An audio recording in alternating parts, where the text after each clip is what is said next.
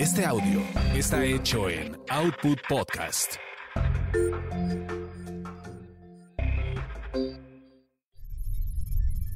Houston.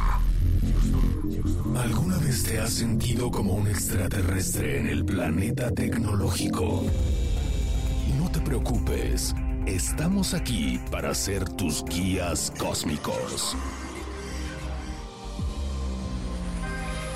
Aquí te hablamos de smartphones, las apps de las que todos hablan, redes sociales, gadgets y todo lo que tenga un chip.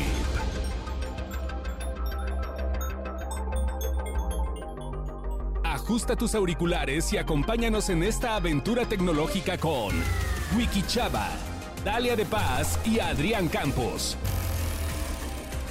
3, 2, 1. Wikilinks, despegando.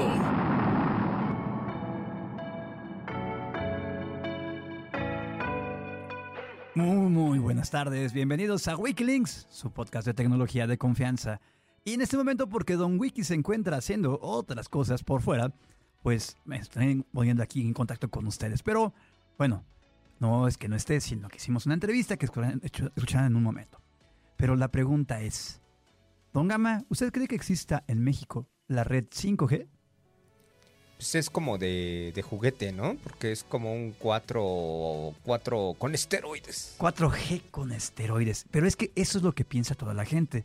Y es que vemos que en México ya todos los principales operadores, que son tres, que es obviamente Telcel, ATT y Movistar, ya cuentan con esa tecnología.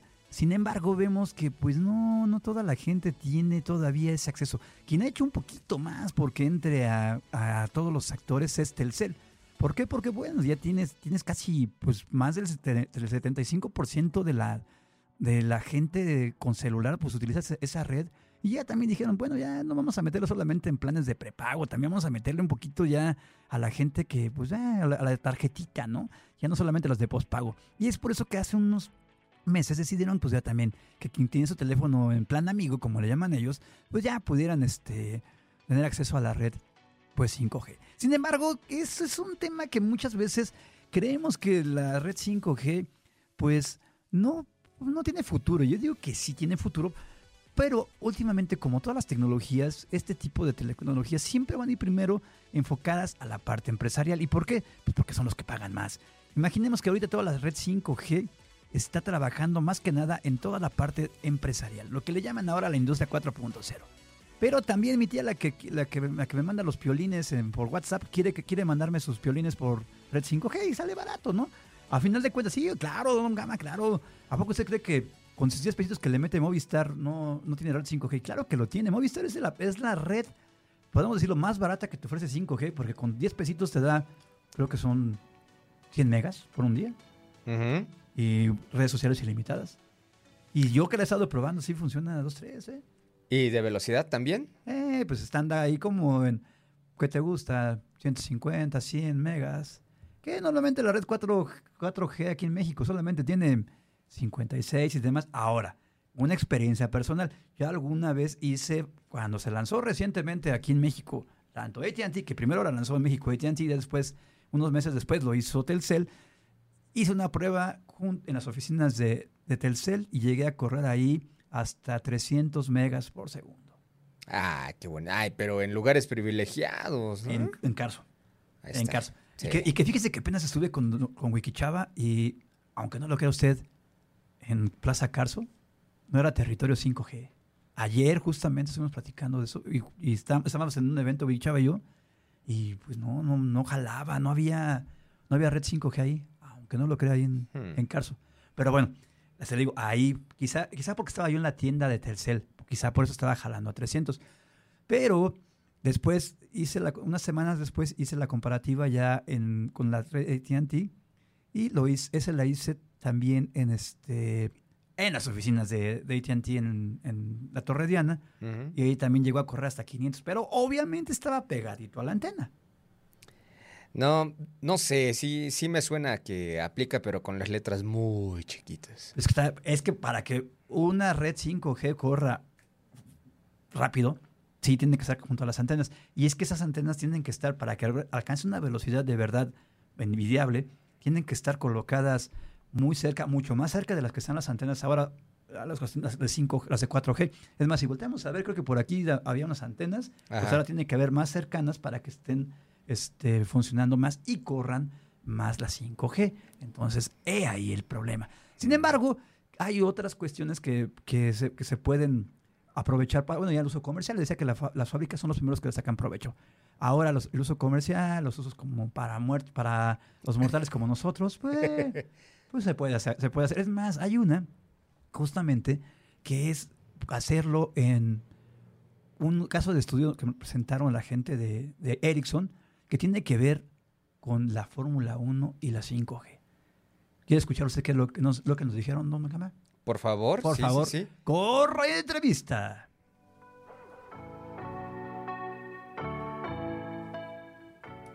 Así es, y justo para platicar de esta parte que comentábamos, si es 5G, 4G con esteroides, quiero eh, dar la bienvenida aquí a José Luis de la Vega, director de marketing de Ericsson para Latinoamérica del Norte y el Caribe. ¿Cómo estás? Muy bien, muchas gracias por acompañarnos aquí, como siempre.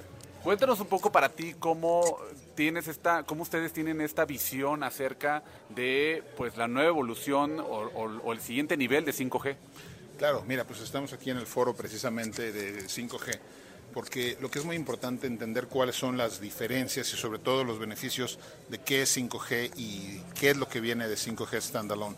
5G eh, es una tecnología que lo que viene es a revolucionar no solamente temas de velocidad, sino temas de latencia. ¿Por qué es importante la latencia? Porque lo que tú quieres es, cuando estás, por ejemplo, jugando eh, algún videojuego, pues los tiempos de refresh que hay entre, entre una gráfica y otra, pues obviamente son muy limitados. Pero cuando te vas a cosas más importantes, imagínate una operación remota, pues obviamente no quieres que haya ninguna, ningún retraso. O cuando estás haciendo una compra de acciones, este, pues muchísimo menos quieres que haya un retraso. Entonces, todo este tipo de cosas son sumamente importantes para asegurar que la experiencia sea 100% rápida y que tengas los menores tiempos de retraso, la experiencia sea mejor y obviamente todo fluya de manera natural. ¿no? Oye, José Luis, ¿y cómo estamos aquí en México? Pues estamos empezando a ver que ya está integrándose bien esta red 5G, como dice Wiki, es una 4G con este, esteroides. Pues mira, el, año pasado se lanzaron las primeras redes 5G aquí en México, entonces estamos precisamente en eso. Eh, nosotros anunciamos precisamente que ya hoy en México tenemos eh, cerca de 6.6 millones de usuarios de 5.G. De, 5G, perdón, en México, eh, y la idea es que esto va creciendo. Eh, si nosotros lo comparamos con otros mercados, tenemos un poquito de retraso, pero bueno, rápidamente vamos, vamos eh, haciendo catch up. Y la idea es que la tecnología, como ustedes saben perfectamente, se mueve muy rápido. ¿no? Aquí lo importante es que eh, estamos ya con tecnología 5G, tenemos dispositivos de quinta generación, tenemos redes de 5G y que tenemos, que eso es lo más importante, a los operadores con toda la intención y todas las ganas de traer la mejor tecnología en México. ¿no? Pues con estas intenciones, ¿cuáles son los retos? Porque ganas hay muchas. Pues mira, precisamente yo creo que donde está la gran importancia es cómo sumamos a los desarrolladores. ¿no? Aquí la parte importante, y para que realmente esto crezca, es cómo los desarrolladores empiezan a generar eh, productos y servicios sobre la red 5G. Como ustedes recordarán, cuando empezamos con las redes de 4G, todo creció, cuando salió Uber, cuando salieron los Rapis, cuando salieron los mercados libres, con estos desarrolladores con grandes ideas innovadoras de aplicaciones eh, muy padres y muy diferentes basadas en esta tecnología. Ahora, aprovechando las ventajas de 5G, que es más potente, más rápido, más eh, seguro, cómo los desarrolladores entienden y se suben a toda esta plataforma de APIs que estamos platicando en este foro para generar estas nuevas aplicaciones y cómo se crean los nuevos Ubers, los nuevos Rapis, las nuevas empresas que aprovechen esta tecnología y, veremos nuevas eh, empresas, nuevos unicornios, nuevos desarrollos que ayuden a, crear, a, generar nuevas tecnologías. ¿no? Oye, mencionabas hace rato, eh, hice una charla y mencionaste un ejemplo que creo que es donde podemos ver la, el potencial de la 5G. ¿no? Hay Siempre se dice que, el espacio y la Fórmula 1 pues es donde se, donde se prueban más tecnologías, ¿no? Y ahorita ya la Fórmula 1, tú lo mencionabas, pues ya con el ejemplo que dieron de Singapur, pues estamos viendo también que ya puede haber hasta realidad aumentada para, en, tiempo real, en un, en un, vehículo que te va a correr a 300 kilómetros por hora y va a pasar nada más enfrente a ti rapidísimo. Y, y una red que esté trabajando, pero sin nada de latencia. Exactamente, pues eh, ju- justamente esas son una de las grandes ventajas, ¿no? Eh, eh, antiguamente, pero en realidad es hace dos años, eh, para analizar los datos, pues necesitabas 24, 48 horas. Hoy, tiempo real, o sea, en realidad la latencia del 5G es .02 microsegundos, que es prácticamente nada porque ese es el tiempo en lo que tú abres y cierras el ojo, y esa es la latencia. Entonces es como si no hubiera nada de latencia. Eso es el tiempo que se tarda en analizar millones y millones de segundos. Por eso puede decir que prácticamente la, la latencia de 5G standalone es cero. Y esto, pues imagínate todos los beneficios, ¿no? En el momento que estás identificando algún problema en el coche, en el momento que se está empezando a calentar o a enfriar o cualquier problema, tú lo puedes identificar, ¿no? Entonces, esto te da una gran ventaja en una infinidad de industrias, ¿no? Sí, al mismo tiempo decías, mencionabas el tema de entretenimiento, yo creo que ha sido algo muy importante, tanto eh, entretenimiento, emprendimiento, manufactura, y México está en una posición bastante importante porque hay tomas de decisiones para invertir alrededor del el nivel de conectividad que hay. Pues sí, mira, precisamente las pláticas que tenemos en la tarde son alrededor de todo nearshoring, ¿no? Que ese es el, el- como el sabor de- de- de- del año y de los próximos años, porque ahí es donde el 5G vamos a empezar a ver un, mont- un montón de temas que a lo mejor hoy suenan muy futuristas, vamos a hablar de, digital twins, eh, de, operaciones remotas y muchas cosas que hoy se oyen de nuevo futuristas, pero tú imagínate en la parte de minería, ¿no? que es una industria de, súper alto riesgo, a través de 5G, con cámaras, tú puedes generar digital twins. ¿Qué es un digital twin? Es una especie de maqueta real en donde puedes tú identificar las zonas de mayor riesgo en una mina. Entonces, en el momento en el que tú le digas, oye, voy a mandar mineros a esa zona, tengan cuidado porque ya lo tengo identificado que esa es la zona de alto riesgo.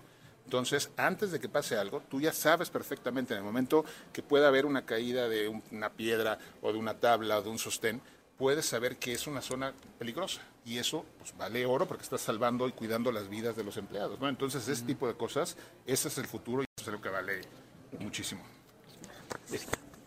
Gracias, José Luis. Pues muchísimas gracias, José Luis de la Vega, eh, de marketing de Ericsson para la TAM Norte y el Caribe. Muchísimas gracias. Muchísimas gracias a ustedes. Gracias. también. Gracias. Gracias por...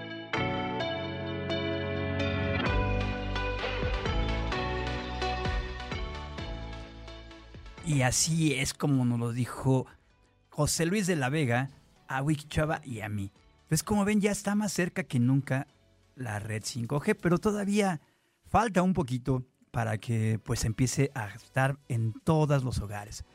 De hecho, justamente la gente, la misma gente de Ericsson decía que en los próximos años se requieren 49 mil millonzotes de pesos para empezar a verle de verdad un negocio a la red 5G. ¿Usted tiene 49 mil millones de pesos, don, don Gama? Eh, no ahorita, pero pero sí, va, eh, échame tres de una vez. Ah, No, pues no, ya- no vaya a ser. No, Y- no vaya a ser. Ah, claro que sí. Porque bueno, como ya vimos, esto es lo que nos decía José Luis, pues sí hay maneras de entretenimiento y hay esta parte de negocio. Sin embargo, la parte de entretenimiento, que es lo que nos conviene a nosotros o lo que los veremos más cercano a nosotros, pues al final podemos ver ahora, por ejemplo, imagínense que ya no alcanzaste a ver a la Taylor Swift. O acá el señor Manchate que ya no alcanzó a ver a- al señor A este, Sir Paul. Mac- Sir Paul McCartney. Que que ahora lo pudieras ver desde tus lentecitos de realidad aumentada. Es más, y casi, casi con la guitarra de don, de Sir Paul, le, le, le- toquen la oreja acá al, al señor Manchote, imagínate. O sea, eso es lo que podríamos empezar a ver ahora. Entonces, la inversión tiene que hacerse y sobre todo ahí está el business, pero sobre todo está la diversión para nosotros. Pero Don Gama, la próxima semana también traeremos tema y ya Don Wiki estará por acá. Así que esto es Wikilinks, su podcast de tecnología de confianza y, como siempre, con la producción de Don Manchate, alias el señor Carlos H. Mendoza y el señor Ulises Gama Gamita. Muchas Esto gracias. es Wikilinks. Nos vemos.